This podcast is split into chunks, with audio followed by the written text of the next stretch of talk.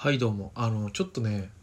疑問に思ったこと的なことを疑問じゃねえな。よくねえんじゃねえかなと思ったというかことを話そうかなと思います。あの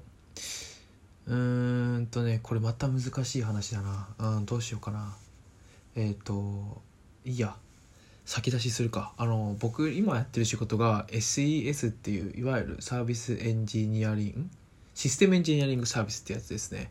あの客先常駐っていう仕事をしてるんですでそれがまあ平たく言うとなんか正社員でちゃんと会社に所属してるんだけどその会社で働くんじゃなくて派遣みたいな感じで大きな会社とか例えば、えー携帯キャリアの会社とかあの、まあ、そういった大きな会社に行ってそこであの派遣社員的な感じで働くっていう仕事をしてるんですね。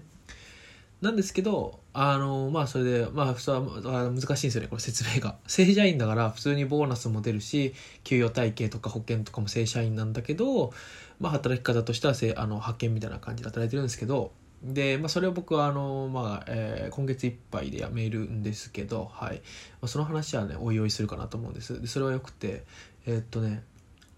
で、その前、僕はエンジニアをやってると。で、今はね、で、それで、自分でエンジニアっていうのもなんか恥ずかしいんですけどそんなに大したことやってないから。であの何が言いたいかというとあの巷で最近あのエンジニアはなんか儲かるじゃないけど今の時代はエンジニアだみたいな感じでめちゃめちゃやってるじゃないですか。で結構ツイッターとかでもあのエンジニアプログラミングスクール出たって何の仕事もねえよとか SES になるしかねえんだみたいな。ね客先常駐っていうのはあんまりいい仕事じゃないっていうか、まあ、まあその辺もいろいろとあの後で説明すると思うんですけどあのまああるんですけど一個ねすごいねあの YouTube とかであの見ててこれどうなんだろうなって思うことがあってそれはあのフリーランスエンジニアって名乗ってる人がいるんですけど彼らが何をしてるか問題みたいな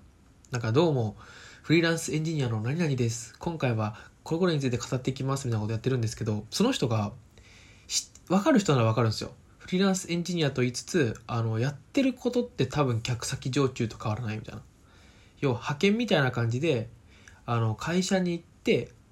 働いてる。だから単純に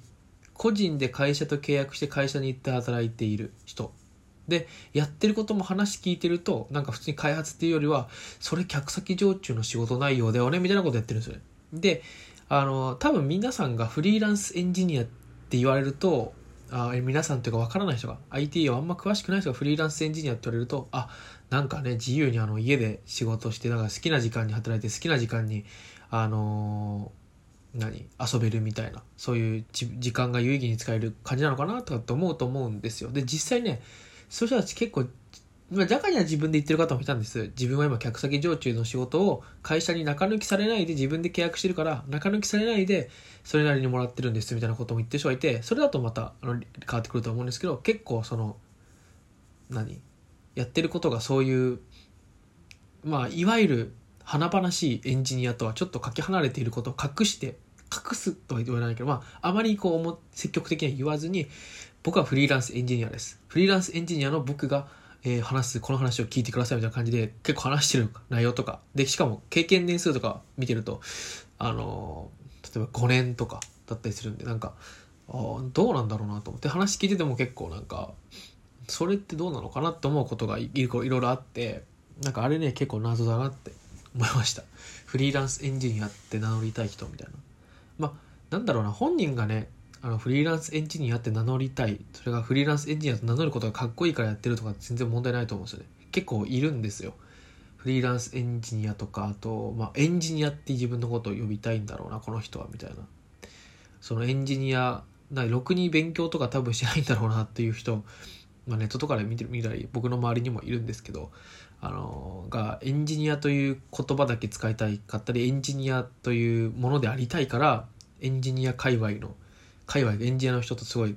ツイッター上とかで会話したりとかなんかそういうニュースが出たらこの間の SMBC の流出のニュースとか出たらなんかこうエンエンジニアの視点としてはみたいな感じで語るみたいなんでのくせになんかやってる仕事を僕が知ってる範囲とあれなんかそれはエンジニアの仕事なのかなみたいなことやってるみたいなのがあるんですね。そのエンジニアとして言いたいのは分かるんですけどそれを自慢するの延長線でこう他の人になんかフリーランスエンジニアの僕が語る何々ってやるのはちょっとそのねそれに影響されてあの客先常駐とかになってしまう人もいるかなとは思うのでなんかどうなのかなと個人的に思いましたと。まあ別にあの働き方一概に悪いとは思わないしあの合ってる人もいるんだなというふうにはもちろん思っております。はい。先に言っておくとね僕が合わなかっただけだと思うんですけど。ただ合わない人が多いというのは事実だと思いますね。あのどこの誰に聞いてもやっぱうちの会社でうつで辞めたって人は結構多いので、うん、うちの会社僕の会社じゃなくて、ね、みんながそれぞれがね。はいなんと思いますね。ちょっとエンジニアで言うとねその SMBC のあの流出のやつとかも結構僕もちょっとね話してたから話そうかなと思うんですけどあれねあの50代で年収300万みたいなのが結構40代か話題になってましたけどうん結構人事じゃないなと思ってました。まあ僕はもうあのこのここからいなくなってしまうというか去るのであのまああれなんですけどえっ、といましたそういう方は。あの現場に行ったら行ったらあのもう本当に40それこそ40代ぐらいでえっ、とまあ言ってしまえば仕事があんまりできないと。で、えーそういう方はですねその方はですねあ2人僕今思い描いてるんですけど2現場で見たんですけどあのなんだろうな。もう一人の方はもういじめのようになっていた。なんかその人がやっぱずば抜けて年取ってたんです。その時僕らのチームリーダーが30半ば。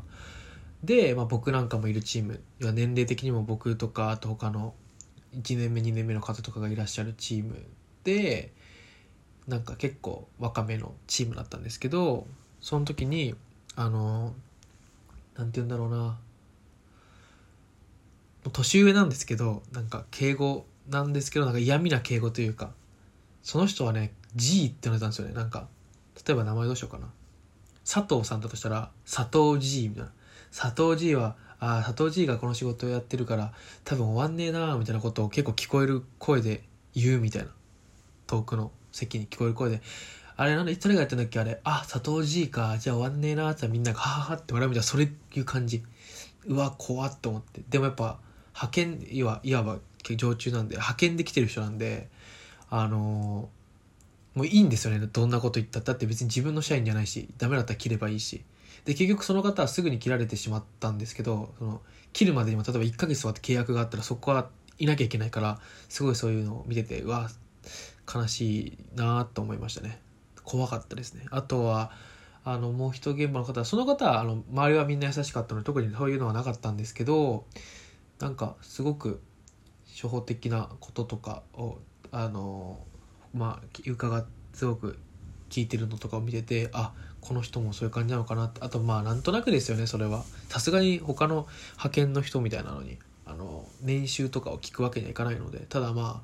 ああのなんとなくのこう雰囲気というかまあねな何とは読ませんけど見てるとあ多分そんなにはあなんだなみたいなことを思ったりしててなんか